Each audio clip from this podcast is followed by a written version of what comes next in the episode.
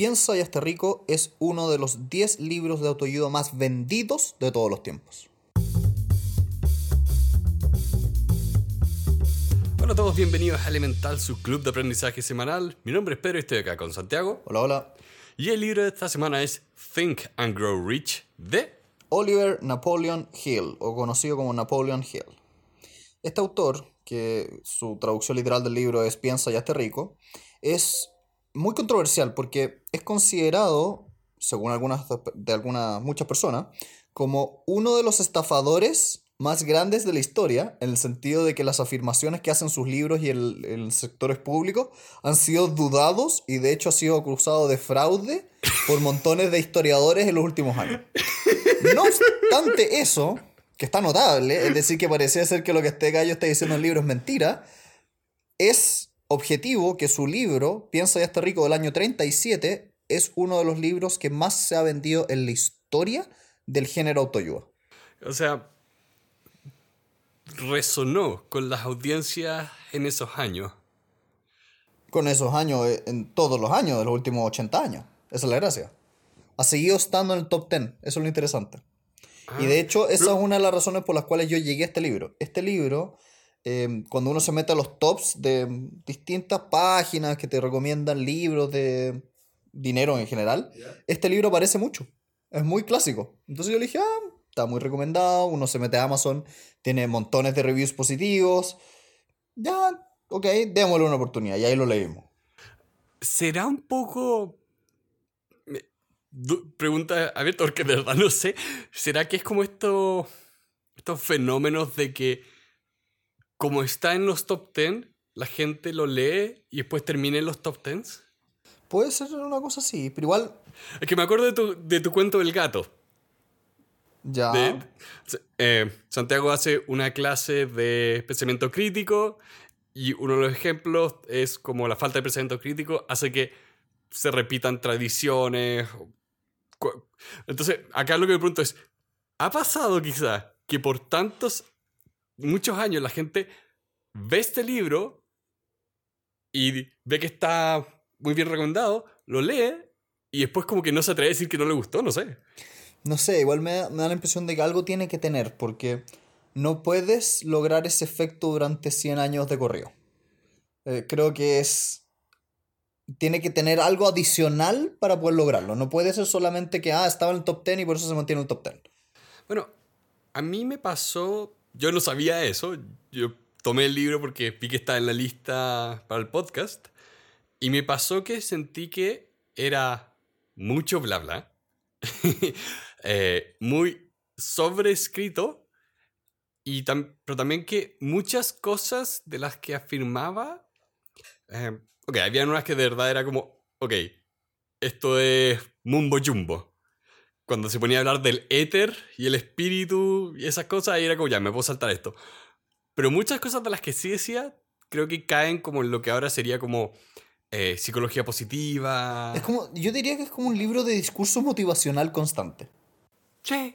Sí, aparte que pensando un poquitito en la época en que sale el libro, post crisis del 29, donde la Año gente 35. estaba empezando a re ganar confianza en los mercados en general, en Estados Unidos, donde se vendió esta cuestión. Puede ser. Sí, puede que por ahí está el tema de, de dónde sacó la audiencia, porque a mi parecer este libro no ofrece como pasos prácticos. O sea, ofrece pasos prácticos, pero no sé qué tan reales son los efectos de esos pasos prácticos que ofrece. Es que incluso esos pasos prácticos tienen más que ver con tu mentalidad, tu actitud. Eh, cuando estoy diciendo pasos prácticos, estoy literalmente pensando en el libro de El camino simple a la riqueza. Pon tu dinero en esto. Este fondo. Ahorra 50%. Esto es más, como dices, más emocional, más motivacional. Igual lo interesante de este libro es que no obstante eso, nos permite tener discusiones interesantes sobre la mentalidad de riqueza. Sí. Y ahí creo que, no obstante la forma en que está escrito, hay ciertos puntos que me gustaría tocar hoy día que encuentro que son valiosos en sí mismos. Porque si es que no los tienes, no vas de todas formas a llegar a la riqueza. Sí. Pa- pa- Partamos por el libro. Démosle.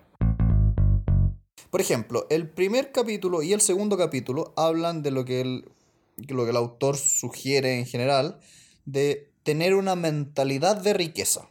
Que las personas que saben lo que quieren y tienen la determinación para, para enfrentarse a ese deseo son las que verdaderamente llegan al, a la riqueza probablemente tal. Por lo tanto, la primera parte, los primeros dos capítulos del libro sobre todo, hablan un poquitito del estado de mente que tú tienes que tener y el deseo o el hambre que debes tener tú para poder llegar efectivamente a ser eh, exitoso desde un punto de vista financiero.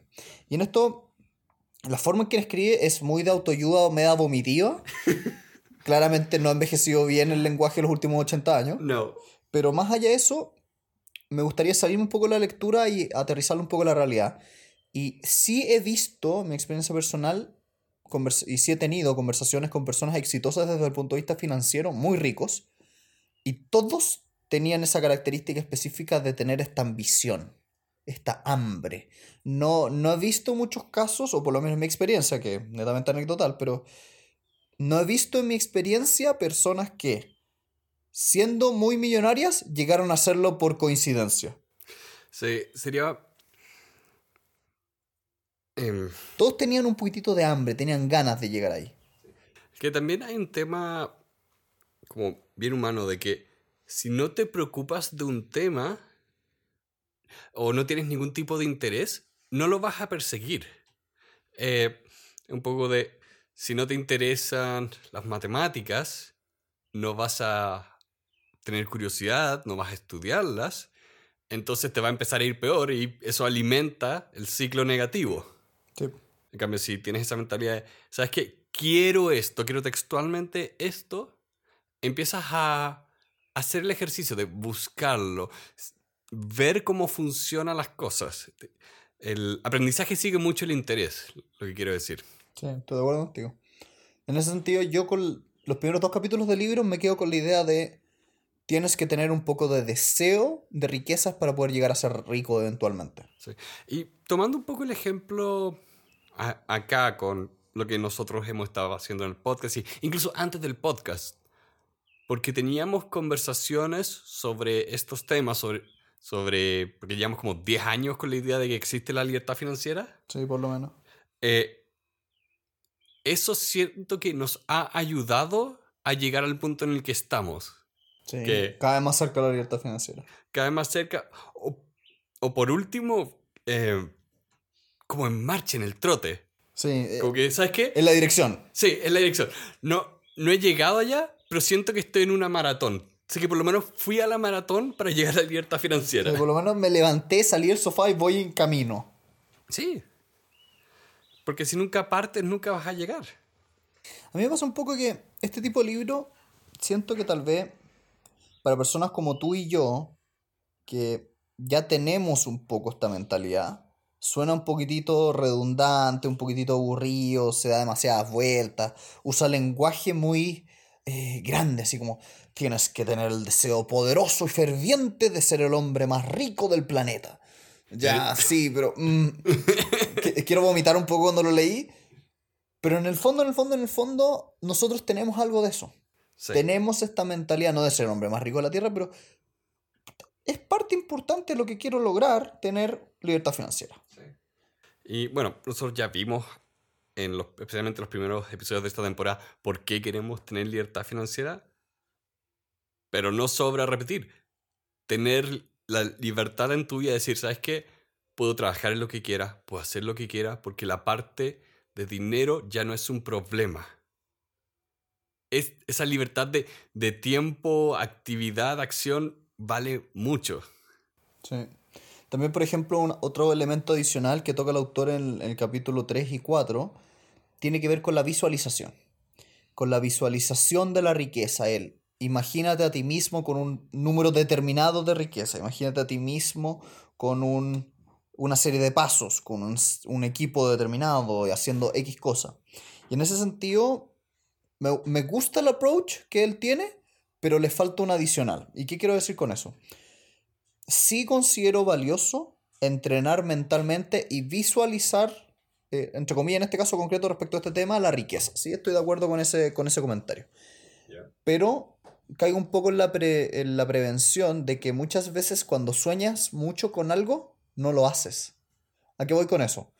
No, si es que yo, si es que hago tal negocio, en tal fecha, en tal lugar, voy a ganar mucho dinero. Sí, y uno lo sueña y uno se pone a jugar mentalmente con la que haría con el dinero que gane con eso y cómo lo reinvierto. Excel te va a calcular todo. Y, y en la imagen, en tu mente, funciona súper bien.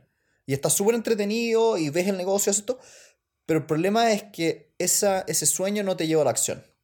Entonces, cuando no vas a la acción concreta, ahí es cuando todos estos sueños de riqueza son inútiles. Por lo tanto, la visualización es útil, tienes que hacerla, es importante, como todo deportista, pero tienes que salir a la carrera. Si no sales a la carrera, no funciona, no sirve.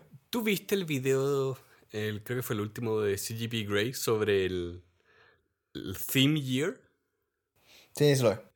Que uno recomienda ese video porque es muy bueno, pero ahí lo que hace es que dice, mira, tú determina tu año que tenga un tema.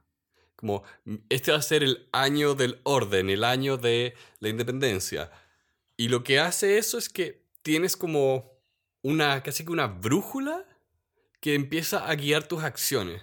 Sí, y él lo contrapone un poco como a las metas concretas de, fin de año, de, inicio de año, de voy a bajar 5 kilos y no sé qué, y que nadie lo hace. No, y de hecho, contrastando, por ejemplo, vi mucho, como hace poco fue fin de año, eh, vi mucho, hace poco cuando grabamos, eh, vi mucho de, ar, ¿por qué fallan esas metas? ¿Qué puedes hacer? Y lo que más funciona, encontraste decir, ¿sabes qué? Baja 5 kilos, es que tu meta sea, ar, voy a salir a trotar 5 minutos todos los días. Como pequeñas cosas. Pequeñas cosas que puedes ir logrando y que eventualmente te llevan a la meta. Ya. Pero te cambias el foco de el resultado final al proceso. Porque cuando te enfocas en el proceso, ahí empiezas a avanzar hacia tu meta. Entonces, acá como dices, visualizar, claro, no puede ser tu forma de pensar en el proceso. cuando hagas visualización, piensa como, ya, esta es mi brújula, este es mi norte. Pero tienes que pensar en metas concretas para llegar a ese norte. También, por ejemplo, de la mano de esto, la visualización tiene ciertos desafíos. Sobre todo en personas con baja autoestima. Y aquí el libro lo toca, el, autor toca lo que él llama la fórmula de la autoconfianza, que es basura. Pero lo importante es, tienes que empezar a dominar los pensamientos negativos que tienes sobre ti mismo y tus capacidades de riqueza antes de poder llegar a ser rico. Porque efectivamente la mentalidad de escasez la mentalidad de no suficiencia, la mentalidad de eh, poca creatividad, yo no soy tan inteligente, yo no soy capaz, yo no voy a poder emprender, es la que te va a empezar a amarrar internamente para que no puedas dar los pasos suficientes.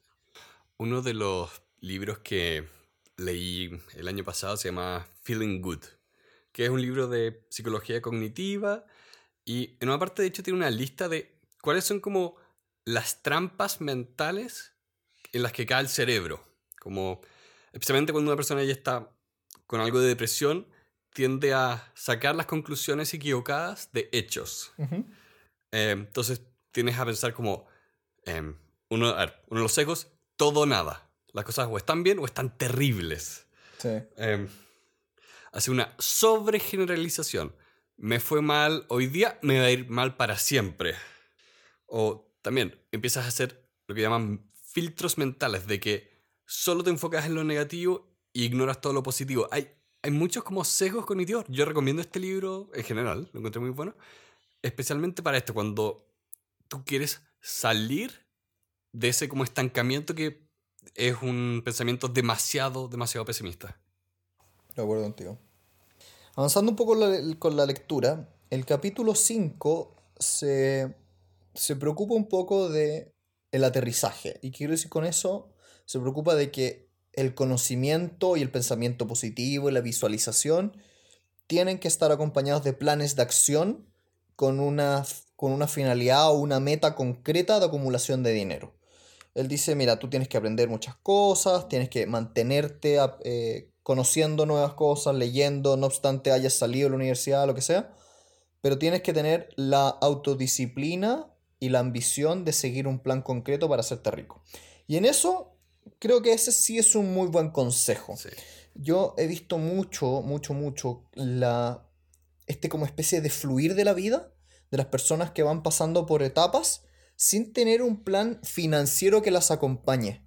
Entonces, por ejemplo, la persona se casa, tiene su primer hijo y no tiene un plan que acompañe a ese primer hijo. Y empieza a apretarse mal, empieza a, ir, eh, empieza a estar más estresado, después viene el segundo hijo, lo mismo, vienen las universidades, los colegios y... ¿Qué tanto cuesta tener en paralelo a todos tus planes de vida un pequeño step by step de cuánto dinero necesitas, cómo lo necesitas, dónde lo vas a sacar, en qué vas a gastar? Ser un poquitito más consciente de que el dinero es- uno de los elementos importantes de la vida en general. Sí. Eh, hace poco, bueno, ustedes ya lo escucharon, pero como estuve reeditando el capítulo de Necesitas un presupuesto, estuve también revisando el libro y ahí hablaba mucho de la importancia de educar a la gente en cuanto a dinero desde una temprana edad. Sí, es un tabú hoy en día hablar con los hijos de, de dinero, es una estupidez. Sí, o sea, tengo 29, creo que nunca supe bien cuánto ganaba mi padre. Eso está mal. Sí, porque cuando eres niño, si no conoces los límites, eh, piensas que todo ocurre de forma mágica, no entiendes todo el esfuerzo y los eventos que hay detrás de las cosas. Y porque acá tú puedes adquirir conocimiento y especializarte en la profesión que sea. eh, no hay un solo camino hacia la riqueza. Pero es importante igual que tengas ciertas nociones sobre otras cosas, como, a ver, ¿me puede afectar no saber de dinero? Sí, te puede afectar porque vas la vida sin un plan, sin control de cuánto estás gastando. Por lo menos en Chile es muy habitual que las personas digan que es de, entre comillas, mal gusto hablar de dinero. Es, por ejemplo, mal visto preguntarle a un amigo cuánto está ganando en el trabajo o que un padre y una madre conversen con un hijo chico en una mesa sobre dinero. Que yo tengo una teoría sobre eso. ¿Ya? de que bien, eso viene, a mi parecer, de que la gente cuando habla de cosas lo hace como de manera frívola, como el auto que me compré, el viaje de lujo que tuve. No hablan, cuando, a mi, a mi parecer, cuando la gente dice es malo hablar de dinero, piensan en esas cosas. No piensa en, hey, vamos a trabajar esto. No piensan como, no sé, como uno discute el plan para construir una casa al perro. Mm. ¿Tú discutes un plan para construir la casa de un perro? Sí. Ok, va, va. hey, ti- tienes que ir. Hey, ¿dónde vamos a comprar los materiales? Hay clavos, tenemos las herramientas. ¿Cuándo lo vamos a hacer? Ya, suena coherente. Yo hubiera comprado una casa del perro, ¿no? Oh, ¿dó- ¿Dónde está tu espíritu builder? Como les No dicen tengo, eh, definitivamente no tengo, no soy de esas personas. Uno de mis compañeros de trabajo es de los que se arma, se hace él sus muebles. No, yo Y no le quedan entiendo. bien. Yo no entiendo a esa gente, yo lo haría y quería espantoso. ¿Ves? Ah, ¿Dónde está tu mentalidad de crecimiento ahí? Tienes que decir, en este momento no soy capaz, tendría que aprenderlo. Sí, eso es verdad. Podría hacerlo, podría hacerlo algún día. Pero prioridad de aprenderlo, cero. Es que mi costo de oportunidad es más alto. Pero bueno. Em, esta parte del libro que viene a continuación, yo encontré que estaba fuera, completa y absolutamente, de lo que debería decir este libro. Se pone a hablar de el liderazgo, las trampas del liderazgo, las frases que debería decir un buen líder, las 28 preguntas que deberías hacerte a ti mismo. ¿Qué es esto? Es que es un poco, bueno, las trampas de los libros de autoayuda, de que no solo te están tratando de convencer de una idea, sino que te están vendiendo una, como, imagen. Es, es bien marquetero el de, mira, pero, pero, pero, déjame decir lo siguiente. Por ejemplo, este autor dice que Andrew Carnegie, que era como el Bill Gates de su época, el hombre más millonario del mundo, le dio algunas cosas o razones por las cuales las personas fallaban. Y una de esas es la falta de un deseo sexual controlado. ¿De qué demonio está hablando esta basura? ¿te fuiste al capítulo 11? Qué desastre, sí. Bueno, el capítulo 11 es bien divertido porque ah, efectivamente, eh, por eso digo que estas cosas no solo te venden conocimiento, si es que tienen conocimiento, sino que te venden esa imagen de... Porque, a ver, ¿cuál es la imagen que te están vendiendo acá? Que un hombre multimillonario dio estos consejos y por lo tanto tú los tienes que seguir. Bueno, pero también es que tú, tú vas a ser ese millonario de Wall Street, tú vas a ser el Rockefeller.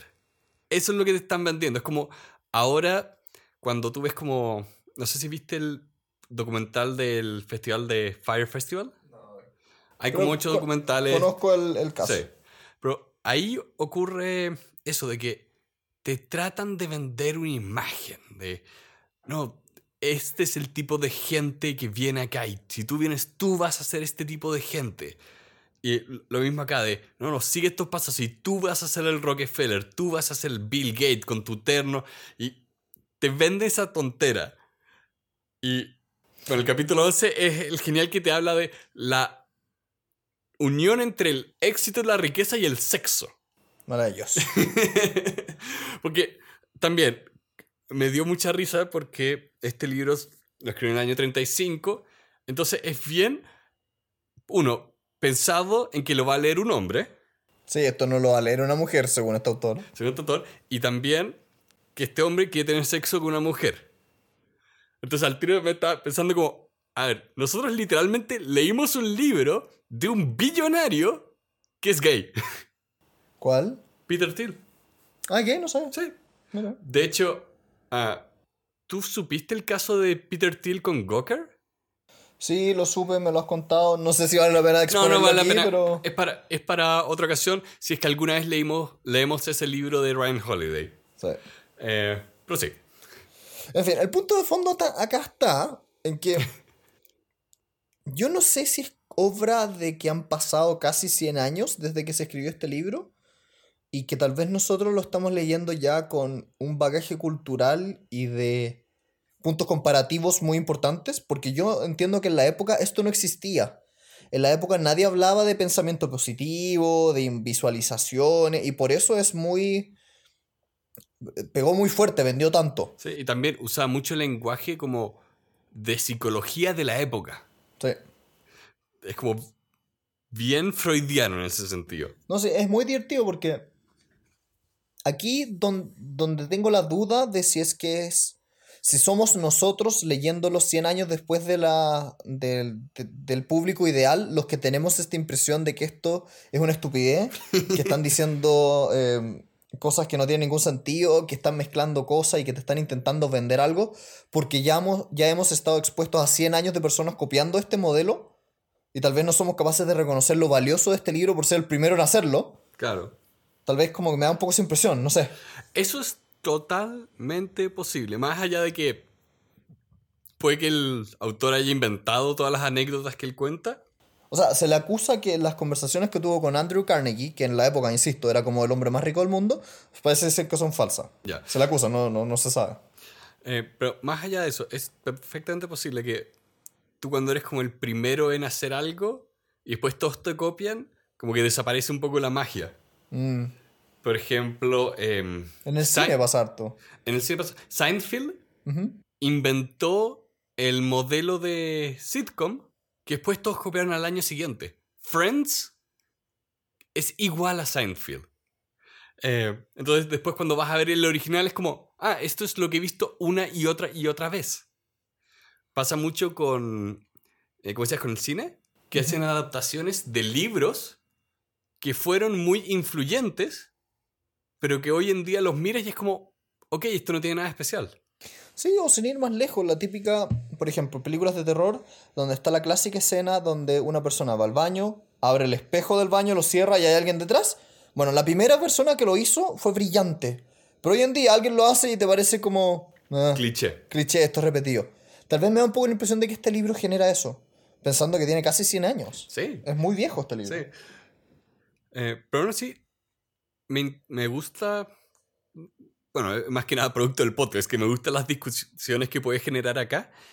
Y tengo mucho interés de como ver cuál sería como la evolución de este mismo libro. Si alguien dijera, a ver, ¿sabes qué? Voy a tomar todas estas cosas que hice, voy a ver cuáles no sirven, cuáles de verdad si no son, pero qué de lo que está acá podemos respaldar empíricamente.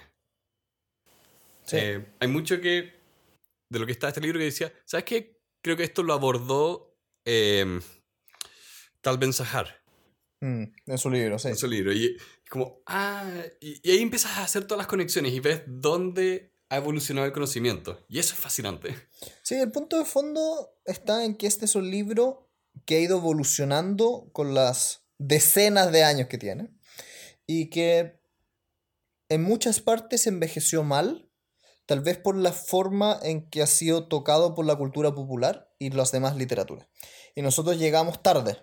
Pero ahí tengo, por ejemplo, la duda de nosotros, a propósito del podcast, no lo hemos leído tanto, pero yo he estado leyendo últimamente filosofía antigua. He estado leyendo a Cicerón, a Séneca, a Marco Aurelio, libros que tienen milenios y que han envejecido muy bien. Tienen una especie de sabiduría media trascendental.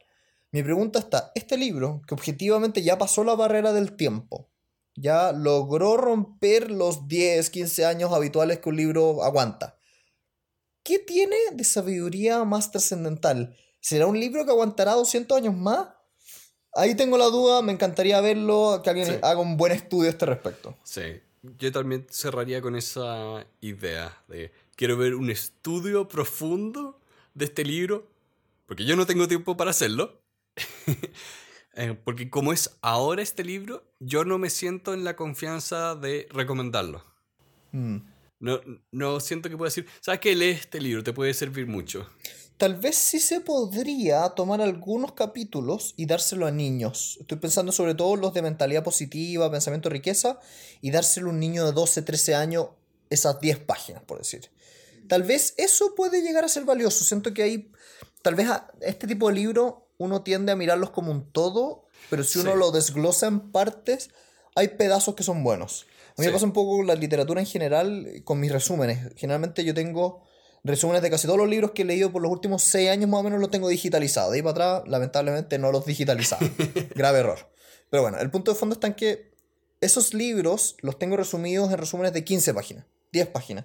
Es decir, saqué y extraje solamente las ideas más importantes. Y ahí uno se queda con un poco la idea de, ¿sabes qué? Los libros tienen partes buenas. Hay partes que son desechables, hay capítulos que dan lo mismo, olvídate. Pero con que te quedes con uno o dos capítulos por libro, puedes llegar a un nivel de, de conocimiento bastante importante. Sí. Bueno, y con eso creo que vamos a ir cerrando el día de hoy. Le vamos a dar muchas gracias a todas las personas que nos ayudan con un dólar más en Patreon. Pueden aportar al crecimiento de este podcast yendo a nuestra página en Patreon, eh, Patreon slash Elemental Podcast. Y también les damos gracias a todos los que nos escuchan por su tiempo, eh, ya sea a través de Spotify, iTunes, YouTube. Eh, hemos estado recibiendo comentarios positivos. Ha sido muy, muy agradable. Sí, les mandamos grandes saludos a todas las personas y esperamos verlos la próxima semana. Que estén muy bien. Adiós.